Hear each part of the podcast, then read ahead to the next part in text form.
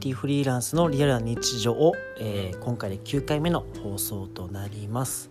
はい、えー、この放送はですね、えー、私コミュニティフリーランスとして活動している、えー、永田の、えリアルな日々を持ったこととか、えあとはコミュニティに関するお話をする番組でございます。はい、本日もよろしくお願いします。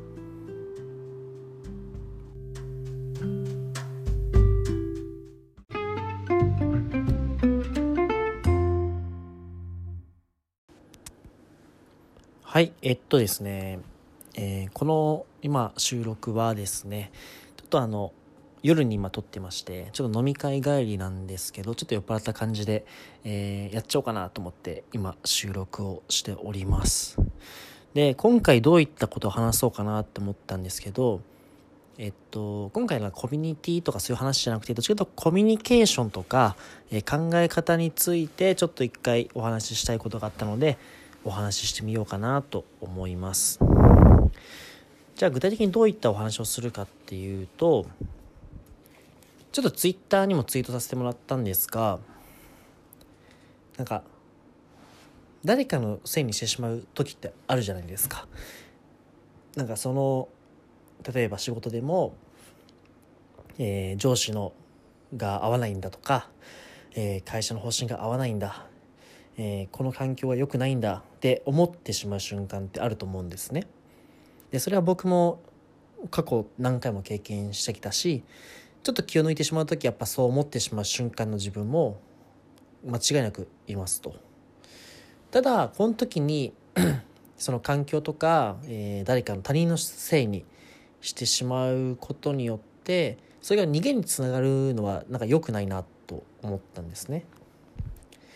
ほんでも結局この誰かのせいにしてしまう環境のせいにしてしまうっていうことはでも突き詰めれば結局自分のせいなんですよね。えー、なんだろうな、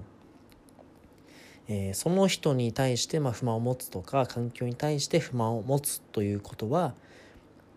まあ、そのこと自体はまあ人としてなんか結構自然なことではあるんですがでそれじゃなんで不満を持ってるんだろうとかなんでこの人に対してこう思ってしまうんだろうっていうことを突き詰め出すと結局自分の、えー、選んできた道とか、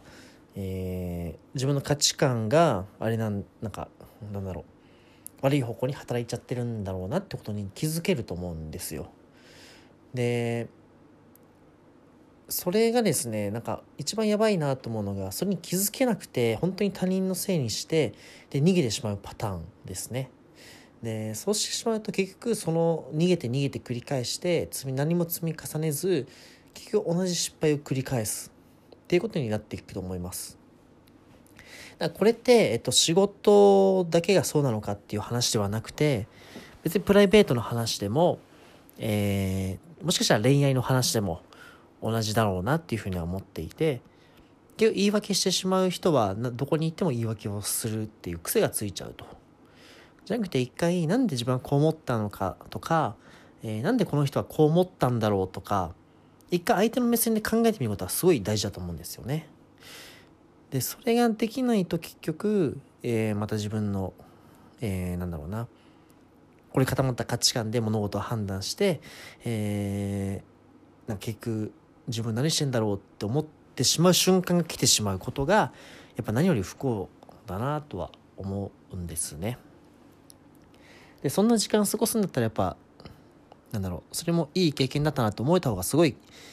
幸せじゃないですかなんか嫌なこ嫌な気持ちになったし、えー、今考えてもなんかやっぱちょっとネガティブに受け取ってしまうなっていう思った出来事があったとしても、まあ、結果として経験してよかったなって思えた方が絶対人はポジティブになれると思ってるんですね。だったらその人のせいにする時間があるんだったらしっかり自分も何か非があったんじゃないかなって考えた方向に向けた方が絶対いいと思ってます。だから物事って結局そのどっちか100%悪いなんてことっていうのは僕ありえないと思ってて、えー、仮にどっちか A さんと自分が何か揉めた時も自分としては完全に A さんが悪いでしょと思う時はもちろんありますよ。ただそれをもっと細かく見ていくとじゃあ100ゼロかっていうと絶対100ゼロなことはってないんですよ。でちょっと私も例えば7030とかは全然ありえると思うんですけどじゃあその30分のところの日が自分の中にあるっていうことなんですよね。だったらその30に関する、えー、なんだろう自分との振り返りとか、えー、そこの要因を突き詰めるっていうことをした方が圧倒的に有意義な時間を過ごせると思うんですよね。だそういうのをやった方がいいなと思っていて結局なんかなんだろうな何に関してやっぱ人のせいにしだすともうその思考の癖がついちゃうから、ま、前には進めなくなってしまうんですよ。だったらそんなこと繰り返してても何の生産性もなければ結局自分の人生に納得できるわけないんじゃないですか。結局他人のせいにし続けてしまうから。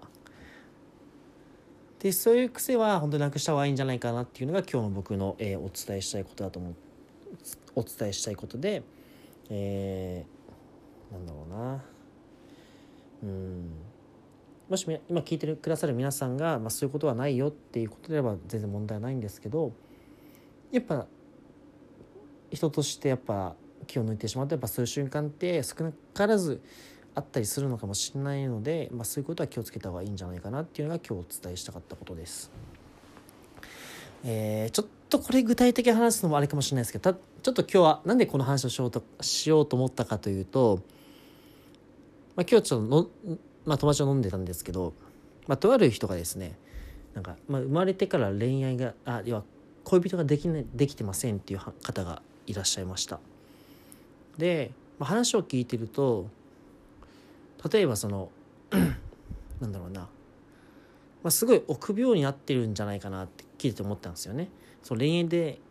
なんか傷つけ傷ついてしまうのが怖いとか、えー、なんだろうなこの人は自分に合わないっていうことを考えたりとか、え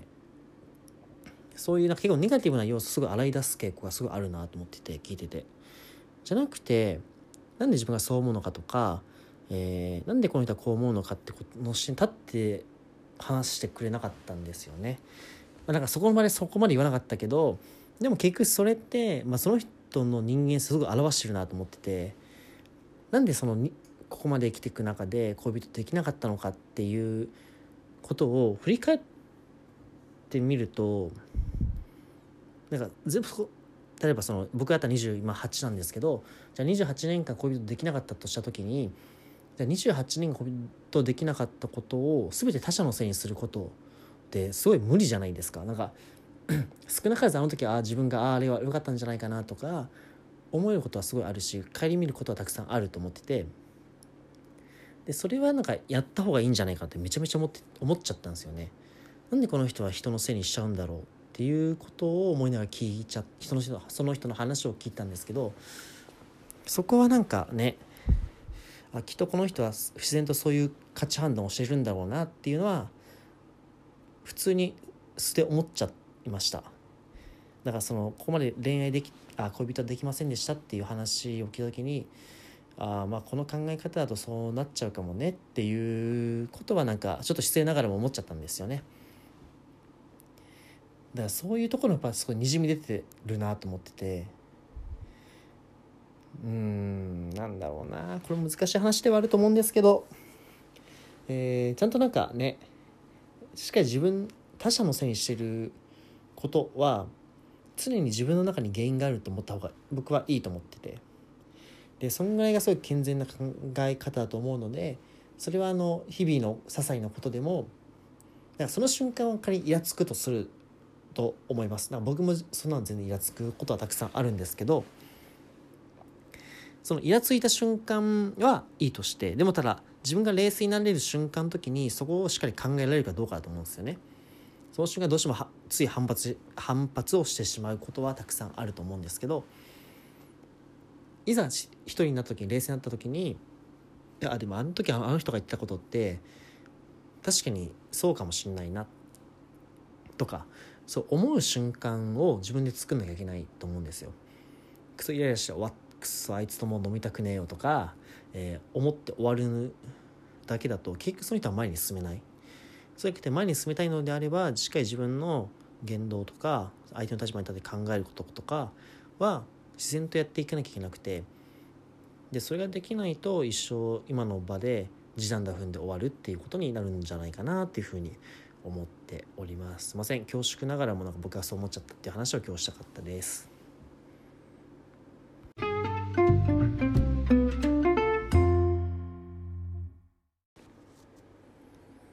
あとそういう人にの人の傾向として今ふと思いついたんですけど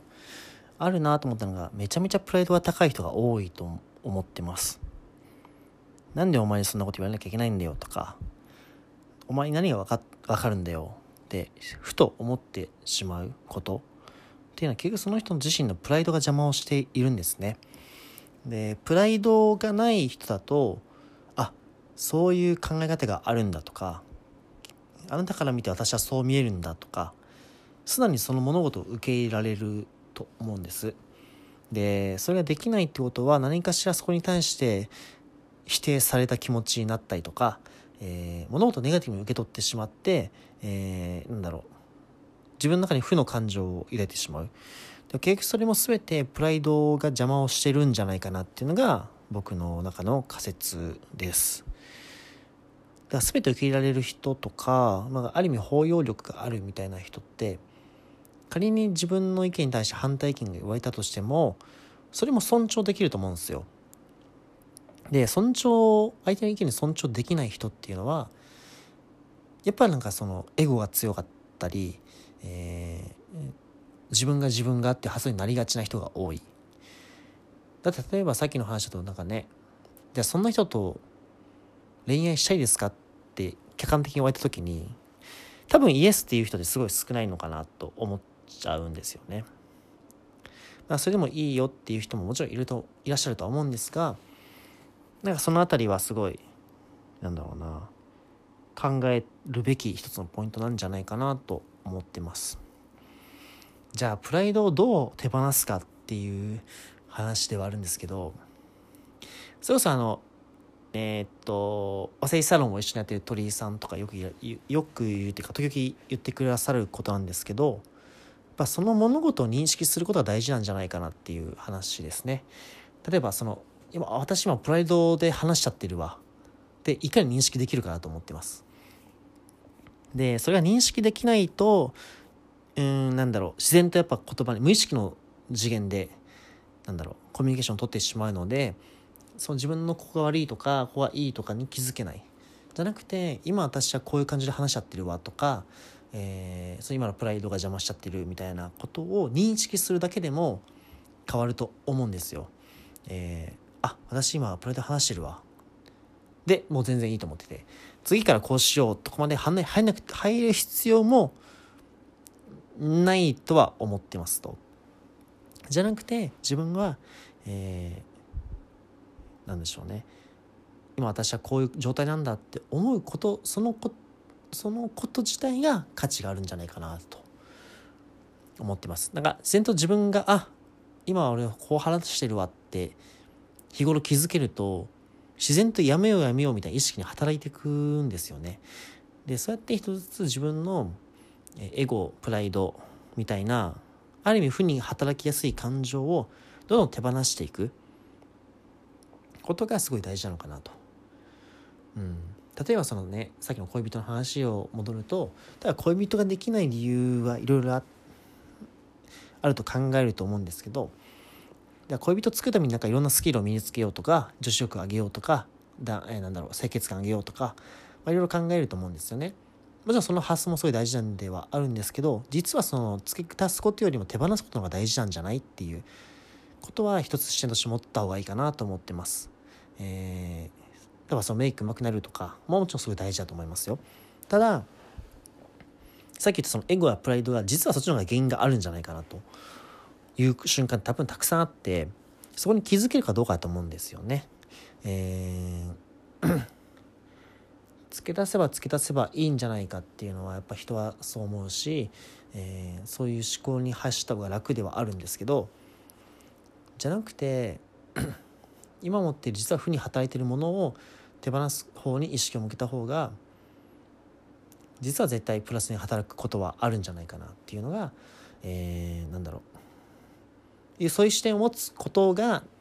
えー、一つ大事になるんじゃないかなっていうふうにはやっぱ思うんですね。うん。まあ足すことはねやっぱり精神的にもめちゃめちゃ楽ですからね、えー、このスキルもあってこのスキルもあってこのスキルもあるんです。っていうのはすごい大事だし一人間としても安心感もすごい持ちやすいですよねなんかこんだけスキルがあるから、えー、こんだけ人に認められるでしょうとか、えー、その代の就職にはつけるでしょうとかもちろんそこは評価されるべきポイントではあるし何でしょうねまあ、その人の価値を、えー、表している一つのポイントではあると思います。だその同時にですねなんかまた別のものを付け加えてませんかっていうのは問い直した方がいいかなと思ってます。それはスキル的な話じゃなくて、えー、一人間の力として精神的な話として、えー、余計なものを持ち合わせてませんかっていうのは考えるべきポイントではないかなと思ってます。特にですねこの時代この時代っていうかこの今の現代ですごいやっぱ人を巻き込む力ってすごい問われるてるとこ一つあるじゃないですか。えー、なんだろう えっとですねある意味仲間作りが上手い人ってやっぱいらっしゃいますよね。どうしてもやっぱ自然の人を引きつける人っていうのは皆さんの周りに一人ぐらいはいると思うんですよ。でそういう人たちが何か何がそうやってさせてるのかっていうとちょっと抽象的に言うと人間力ではあるんですけどやっぱその人たちってやっぱ自分の負の感情とか負の、えー、なんだろう人間性に気づいてそういうものを手放してるんですよね。で手放してるから、えー、いろんなことを受け止められる。自分に対しての否定の意見とかもそうだし、えー、自分とは違った価値観とか話あえっと人間性みたいな話も受け入れることができるんですよ。それやっぱそんだけ、えっと、エゴやプライド見ても手放してるからこそできること。でエゴやプライドを持ってるとやっぱそれのそれをできる余裕がないんですようんいやこの人私を否定してきた。って思ってしまうからやっそうじゃなくてやっぱしっかりその人の意見を受け止めること。でその上で、えー、相手の立場に立ってコミュニケーション取れる人ほど、まあ、人を巻き込んでいけると思うんですよね。だからこそそのある意味エゴプライド自分の持っているものを手放すことに意識を向けることっていうのは非常に大事なんじゃないかなというふうに思っております。まあ、すごいなんか抽象的な話で申し訳ないんですけどなんかそういうとこに目を向けることによって日頃なんかうまくいかないコミュニケーションとかももしかしたらうまくいくようになるかもしれないですし、えー、それなんかコミュニケーションを高めるとか対話力を高めるっていう方向を見るんじゃなくて、えー、自分の中のなぜそう思うのかっていうのを突き詰めて、えー、手放していくものは手放していきましょうよっていうふうに、えー、思うんですね。まあ、そういうことをなんか今日皆さんにお伝えできればよかったなと思って、えー、ちょっと酔っ払った勢いですいません酔っ払った勢いでですね今日はこんな感じで収録をしております。